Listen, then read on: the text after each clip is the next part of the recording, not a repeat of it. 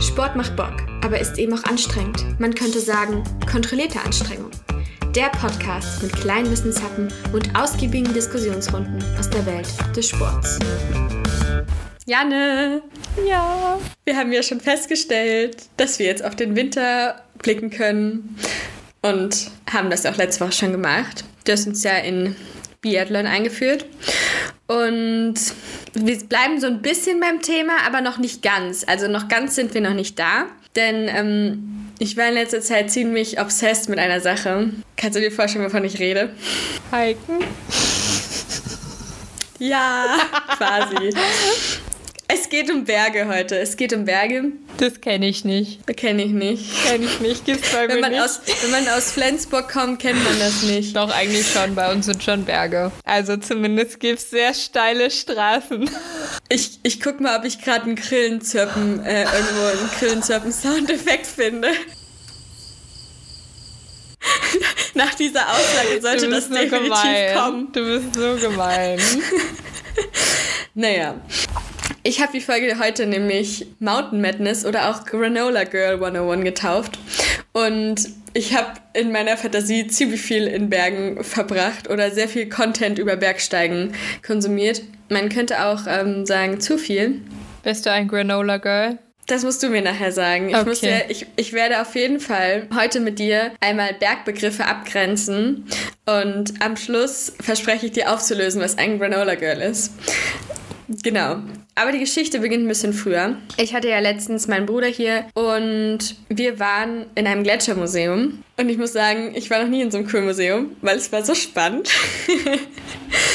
Hier um die Ecke, um die Ecke, wo ich wohne, ich bin ja quasi an der Westküste Norwegens in Volda und wir sind quasi so eine Stunde von dem, von dem Jostedalsbreen entfernt. Das ist der größte europäische Festlandsgletscher und ich finde Gletscher einfach faszinierend. Ich habe noch nie eine Gletscherwanderung gemacht, aber ich konsumiere sehr viele Inhalte darüber, was es bedeutet, Berge zu steigen. Und Janne, weißt du noch, wie wir uns gefragt haben, ob wir Bergsteigerinnen sind, nachdem wir den Fonner hoch sind?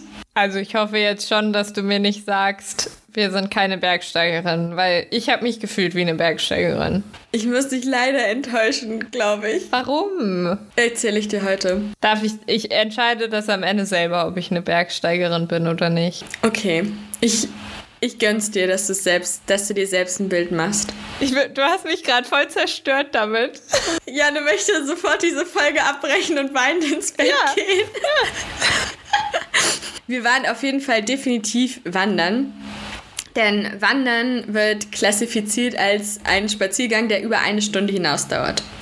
Für den Deutschen Wanderverband, den DWV, gehört zur Klassifizierung des Wanderns eine, Zitat, entsprechende Planung, Nutzung spezifischer Infrastruktur und angepasste Ausrüstung. Als ich das gelesen habe, dachte ich so, entsprechende Planung. Ausrüstung. naja, gut.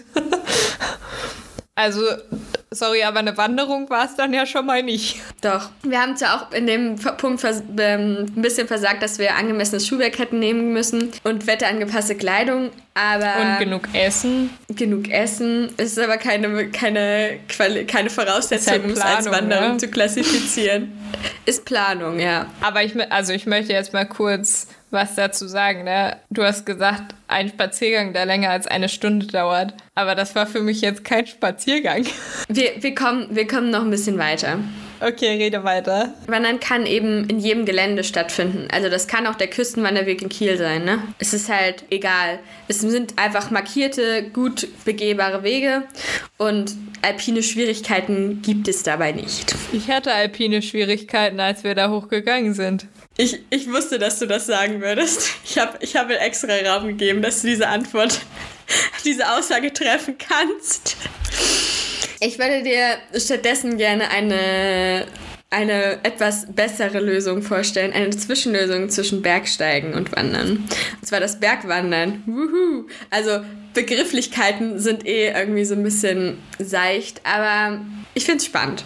Spannend, finde spannend, darüber ein bisschen zu reflektieren. Denn Bergwandern ist quasi einfach Wandern in bergigem Gelände und man benutzt dabei gut ausgeschilderte Wege und Pfade. Das fand ich schon meist zutreffend. Das Also, rote sorry, T aber war mir ein bisschen schwierig zu finden. Gut ausgeschildert. Ja. as good as it gets in Norway. Ja. Und was aber auch noch wichtig ist, man hat quasi keine Klettersteige dabei. Also keine, ja, keine Kletterpassagen. Man, was man im Allgemeinen auch sagen könnte, ist, dass beim Bergwandern alle Anforderungen, die man hat, also zum Beispiel, dass man Trittsicherheit haben muss, Ausrüstung oder Zeitaufwand auch, dass die ja ein bisschen komplexer sind als im normalen Wandern. Theoretisch auch diese Planung, aber bei uns war das ja eher so eine Kurzschlussentscheidung. Außer man heißt Jano und Gina und freut sich darüber, dass man Glück hat. Ja, ja, wir hatten wirklich richtig Glück. Oh Mann. Das Glück ist mit den Dummen. Mm, knock on wood. Es war wirklich, ich weiß nicht, wenn ich manchmal daran zurückdenke, denke ich mir echt so, holy shit, holy shit. Also, es war echt komplett bescheuert. Wir haben halt auch, wir haben es halt auch einfach niemandem erzählt, das fand ich halt auch ein bisschen kritisch. Das ist halt so eigentlich die Regel Nummer eins, dass du anderen Leuten, Menschen mitteilst, dass du quasi, ja, wandern bist. Naja, aber Janne, möchtest du jetzt wissen, was Bergsteigen ist? Denkst, kannst du dir denken, kannst du dir denken, was Bergsteigen ist? Was kann da noch mehr kommen? Obviously was mit Kletterpassagen. Jein. Also was auf jeden Fall wichtig ist beim Bergsteigen oder eine, ein Kriterium quasi, dass gegenseitiges Sichern in der Gruppe erforderlich ist. Und das kann dabei verschiedene Aktivitäten quasi einschließen. Das kann Felsenklettern sein, in Föhren, Gletscher und Eis, was dann eben eine Hochtour wäre. Also Klettern und Wandern in Gletschern und Eis, das ist eine Hochtour. Und natürlich kann es eben auch eine Kombination dessen sein. Was heißt, also kannst du das nochmal ein bisschen genauer erklären, was das heißt? Hochtour komme ich gleich nochmal dazu. Mhm. Also ich meinte das gegenseitige Absichern. Kann ich auch machen. Und das Höhen, also Höhenbergsteigen in sauerstoffarmen Regionen, das zählt man auch zum Bergsteigen. Also wenn man jetzt zum Beispiel auf 7.000 und 8.000er Berge aufsteigt, im Himalaya-Gebirge oder Schieß mich tot. Ja, okay, also da sehe ich, das, das haben wir nicht gemacht. Nee, das haben wir nicht gemacht. Da, da muss ich dir recht geben. Also Höhenbergsteigen haben wir nicht gemacht. Ja, aber wir haben uns auch nicht gegenseitig abgesichert. Also das ist zum Beispiel, wenn wir eine Gletscherwanderung gemacht hätten, dann gehst du ja, also dann besteht ja quasi die Gefahr, dass du in so eine Gletscherspalte reinrutscht. Und deswegen sicherst du dich gegenseitig am Seil. Also alle haben quasi einen Kletter, heißt das Klettergurt? Ja, das heißt Klettergurt. Du hast quasi einen Klettergurt an und dann hängst du eben gemeinsam am Seil. Der, der Abstand ist so zwischen 8 und 10 Meter zwischen den Personen. Das Seil hast du quasi immer ein bisschen straff und dann, wenn einer quasi fällt, wird durch die, äh, durch die anderen können dich dann quasi auffangen und absichern. Mhm. Wenn man jetzt natürlich in Felsen klettert, dann ist das halt ein bisschen anders. Da kenne ich mich aber nicht genug, gut genug aus, wie das mit Sichern beim Klettern so im Allgemeinen funktioniert. Dann ist das eher so ein bisschen wie so wie Top Rope klettern und sichern. Ich, also ich kenne tatsächlich über mehrere Ecken einen Menschen, der ist Lehrer und der Sportlehrer und in seiner Freizeit steht er irgendwie auf Extrembergsteigen. I don't know. Und ja, der meint, der ist halt manchmal, ja, der ist halt, der macht halt manchmal so Touren, wo die Passagen haben, wo die sich nicht gegenseitig absichern, weil wenn da einer runterfällt, dann fallen halt alle mit. Und deshalb sagen die, wir sichern uns nicht gegenseitig ab. Wenn einer fällt, dann ist halt blöd gelaufen. Aber dann fallen halt wenigstens nicht alle. Ja, das ist halt auch, ist halt auch richtig crazy. Ich habe sehr viele, ich habe in letzter Zeit wirklich viele Dokus über den Everest oder Everest-Besteigung gesehen und du musst halt in, in irgendeiner Stelle, das ist irgendwie so, finde ich, wenn wir das jetzt hören, am Boden der Tatsachen, dann ist das unverständlich, aber du musst an irgendeinem Punkt sagen, den Mensch, der da oben ist und der, der ist schon, der ist noch nicht tot, aber der ist so krass an seinem Limit angekommen, dass wir den da oben lassen müssen und sterben lassen müssen, weil wir uns selbst retten müssen. Also es ist richtig crazy. Ja, und sowas nennt man übrigens. Ja, das, also ich kann das nicht so ganz nachvollziehen, warum das Menschen in ihrer Freizeit machen, aber ich würde mal behaupten, das ist wahrscheinlich dasselbe, wie wenn du dich halt in Formel 1 Auto setzt und 350 km/h mit 350 km/h über so eine Strecke donnerst. So. Ich könnte mir Ersteres definitiv besser vorstellen. Ist, ist halt der Kick irgendwie, ne? Ja, und es ist irgendwie auch, weiß ich nicht. Das Ding ist halt, da ist ja auch nicht mehr, da machst du es ja auch nicht mehr so für die Aussicht, sondern da ist ja wirklich der Weg das Ziel. Naja. Ja, und du machst, also, du machst es ja auch nicht irgendwie um der Aktivität an sich willen. Also dann könntest du ja einfach auf kleinere Berge steigen, sondern ich glaube schon, dass du es auch machst, weil du irgendwie das Adrenalin ein bisschen brauchst, glaube ich. Und diese, diese, keine Ahnung, ist ja am, am Ende des Tages, glaube ich, ist so eine Mount Everest-Besteigung halt, hat halt immer irgendwie ein bisschen was von NATO-Erfahrung. Und ich glaube, manche Leute brauchen sowas einfach. Ja. Ich kann dir sagen, ich gehöre nicht dazu. Wenn du den Mount Everest gerne besteigen möchtest, viel Spaß dabei. Ja, das Ding ist halt, das ist mir, glaube ich, ein bisschen zu touristisch. Ich würde erst andere Berge versuchen. Ah ja, okay, viel Spaß. Komm, komm, komm bitte wieder. Gib mir Mühe. Wenn man auf den Everest besteigt, dann nennt man das übrigens Expeditionsbergsteigen auch. Also Expedition ist ja eigentlich sowas, was im klassischen Sinne eine Forschungsreise ist, aber kann man eben auch, also wird auch für solche hohen ja, Touren, wo du eben sehr lange Akklimatisierung brauchst und auch sehr lange brauchst, um quasi die Wege vorzugehen, wird das so genannt. Im Winter kann man natürlich auch Bergsteigen, indem man Ski, Schnee oder Klettertouren, Eisklettertouren macht. Und ja, ich habe ja eben schon gesagt, ne, man muss sich eben mit Sicherung auskennen und dann muss man eben auch sowas mit sowas umgehen können wie einem Eispickel und Steigeisen. Also du hast ja dann sowas, du hast ja dann nicht Wanderschuhe an, sondern du hast quasi Schneeschuhe an, die fühlen sich eher wie Skischuhe an statt wie Wanderschuhe. Und dann schnallst du darum nochmal Steigeisen. Ist so ein bisschen wie Spikes, nur krasser. Und wenn man dann in, im Eis unterwegs ist oder in den Bergen allgemein, ist natürlich immer schwierig. Die Route erstmal muss man natürlich irgendwie navigieren können. Und was natürlich auch äußerst relevant ist, ist halt Wetter- und Lawinenkunde. Also das ist etwas, was sehr relevant ist. Wenn man dann zurück aus den eisigen Gebieten und auf den Boden der Tatsachen kommt, könnte man auch noch über sowas sprechen wie ähm, Tracking. Weißt du, was der Unterschied zwischen Tracking und Fernwandern ist? Nein. Okay, möchtest du es wissen? Kannst du es dir vorstellen? Nein. Tracking hört sich für mich sportlicher an. Mhm. Ja, ich glaube auch gerade, weil aus dem Englischen einige so Equipment-Zeugs immer so Tracking bla bla bla ist. So Tracking-Schuhe, Tracking-Rad, Tracking-Stöcke oder so.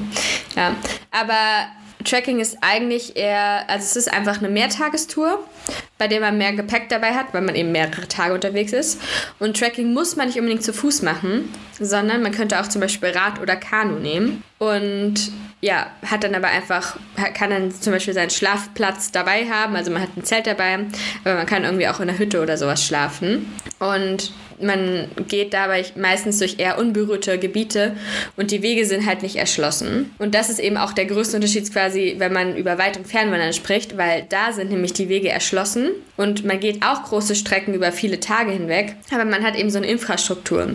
Also zum Beispiel so Fernwanderwege, ich glaube, da habe ich auch schon mal drüber geschwärmt, so der Pacific Crest Trail oder der Appalachian Trail in Amerika, das sind so Fernwanderwege und da hast du aber immer wieder Berührungspunkte mit der Zivilisation, wo du dann, wo dann halt auch die Leute, die dort wohnen an dem Trail, quasi davon leben, dass da WanderInnen langkommen. Genau. Könntest du dir vorstellen, äh, Tracking mal zu machen? Welches Transportmittel würdest du wählen? Deine Füße, das Fahrrad oder das Kanu? Also ganz sicher nicht das Kanu, das kann ich dir verraten. Nicht? Nee, ich finde Kanufahren halt echt nicht geil. Ah, weil es so langsam, also ich bin, also, weil es so langsam ist? Nee, ich bin einfach, also ich bin kein Fan von Wassersportarten, bei denen ich schnell ins Wasser fallen kann. Das Aber überzeugt mich nicht. Kann ich nicht verstehen. deshalb, deshalb nicht Kanu. Mm, also mich würde es auch stören, glaube ich, so lange auf dem Wasser zu sein. In so einem ungesicherten. Mich auch. Kanu ich hätte halt. Schiss vor mir, vor meinen eigenen Fähigkeiten. Ja. Also, ja, da, da, da würde ich mich nicht so sehen. Fahrrad, pff, ja, also. Ich sehe dich dann auch eher also am Laufen. Ich sehe den Vorteil, ich sehe den Vorteil am Fahrradfahren. Du kannst natürlich, du kommst weiter wahrscheinlich in kürzerer Zeit. Ist aber auch echt unbequemer. Und ja, das glaube ich halt auch. Aber ich glaube, also ich glaube, du bist ein bisschen flexibler, weil du schneller irgendwo hinkommst. Aber ich fahre halt auch nicht gern so lang Fahrrad. Womit wir bei meiner Choice wären. Also wenn, dann würde ich schon, würde ich schon laufen. Ja, ich glaube, das wäre eine gute Vorbereitung auf den Marathon. Wir können das ja mal ausprobieren. Okay. Weißt du, was ich immer schon mal machen wollte? Na? Pilgern. Das weiß ich. Ja, okay. Weil da kommt nämlich noch eine spirituelle Motivation hinzu. Aber ich glaube, ich würde mich trotzdem, selbst wenn ich einen Pilgerweg gehen würde, eher als Weitwandererin beschreiben. Naja, das weißt du ja vorher nicht. Vielleicht. Kann auch sein, dass du voll die spirituelle Erkenntnis hast dann. You never know. you never know. Ich glaube, es einfach, also ich glaube, es ist auch generell irgendwie ganz gut, um sich so mit sich selbst zu beschäftigen. Ja, das stimmt. Bist du bereit für unseren letzten Zepf für heute? Mhm. Okay, es wäre ja kein Gen Z-Podcast, wenn wir nicht ein bisschen Bezug zu der Social Media Welt bringen würden. Und ich wollte dir noch die Definition eines Granola Girls vorlesen. Und die stammt von der Bloggerin ähm, des Blogs Bonjour Becky. Und die kreiert quasi Content zu Outdoor-Themen. Und diese Definition ist, Fun Fact, ein TikTok-Sound auch. Also ich habe schon viele TikToks zu diesem Sound gehört, gesehen. Ich zitiere: Granola girls are earthy, eco-conscious and a little out there. They're crunchy, counterculture hippies, hence the name granola, but it's hippie light. They're progressive liberals who religiously recycle and compost, and they've probably tried veganism at least once. Also die, die Definition geht noch, geht noch weiter. Ich erspare jetzt aber das Englische. Und zwar geht es quasi um das Gefühl, sich anders zu fühlen und 24-7 davon zu träumen, dass man sein jetziges Leben aufgibt und dann stattdessen in der Natur lebt und campt und das Hashtag Vanlife startet und abgelebene Cabins in the Woods bildet. Und ja, wenn, wenn, wenn man das will, kann man auch noch specific ja, Kleidungsstücke dazu wählen. Und ich muss sagen... Du, du siehst es mir an, oder? Du siehst es mir an. Was ich gerade denke. Ich hatte, du hattest mich bei dem veganen Ding. Da, da habe ich gedacht. Ich, ich kenne da einen Granola Girl. Ich bin aber tatsächlich so vegan, also unvegan wie lange nicht mehr. Oh mein Gott. Ja, aber ja, ich war auch so, ich muss das jetzt vorlesen. Ich finde es so toll. naja, aber im Wesentlichen ist es quasi einfach so ein Social Media Movement. Was ich auch mega spannend finde und ich finde, da könnten wir auch mal vielleicht nochmal zusammen eine Folge drüber aufbereiten, wie quasi Social Media irgendwie so, ja, so Bubbles eben hochbringt, die dann halt sowas, so eine ganze Welt beflügeln können, wie Leuten zu verkaufen, dass es voll geil ist, draußen ohne die Infrastruktur, die wir eigentlich so lieben, zu leben. Finde ich mega spannend. Ich glaube, das Problem ist halt schon ein bisschen, dass die meisten Menschen romantisieren das, glaube ich, etwas. Also, ja, definitiv. Es gibt halt auch einfach viele Sachen da dran, die nicht geil sind. Korrekt. Zum Beispiel, dass du immer kalt duschen musst. Oder gar nicht. Oder gar nicht. Oder irgendwo im Wald auf Klo gehen musst. Also ich finde halt auch so, also ich muss halt sagen, sanitäre Anlagen sind mir heilig. Das stimmt, das stimmt. Das ist, finde ich, auch echt schwierig. Habe ich, auch noch, hab ich auch noch keine gute Lösung für gefunden. Naja. Also, wenn du reich bist, kannst du dir bestimmt einen Van holen, wo eine Dusche drin ist, wo es warmes Wasser gibt. Ja, aber dann ist er auch wieder so groß, weißt du? Ja, das stimmt. Ich weiß nicht. Ist alles schwierig. Aber unseren Van planen wir ein anderes Mal. Mhm. In diesem Sinne, Janne, bedanke ich mich fürs Zuhören. Nee, nee, nee, nee, nee, was, nee, nee, was, nee. Was? Also, ich komme zurück zum Anfang. Komm mal zurück zum Ich habe dir gesagt, ich möchte das selber entscheiden, ob oh, ich jetzt eine Bergsteigerin oh, bin oder nicht. Und es ist folgendes. Du würdest ja dann wahrscheinlich unsere Aktivität einordnen beim Bergwandern. Korrekt. Aber beim Bergwandern hast du gesagt, gibt es ausgeschilderte Wege. Mag, magst du noch mal die Kriterien vom Bergwandern sagen? Ja, korrekt. Aus, gut ausgeschilderte Wege und Pfade. Mhm. Das war der Weg. Das war nicht gut ausgeschildert und das war nicht gut ausgeschildert. Doch. Das war nicht gut ausgeschildert und das weißt du ganz genau. Ja, also ich glaube, vielleicht muss man in Norwegen gut ausgeschildert ein bisschen lockerer sehen. Ich möchte noch, ich möchte noch etwas anderes einwenden. Mhm. Ich glaube. Du glaubst? Es hätte eine Trekkingtour sein sollen, wenn wir nicht dumm gewesen wären.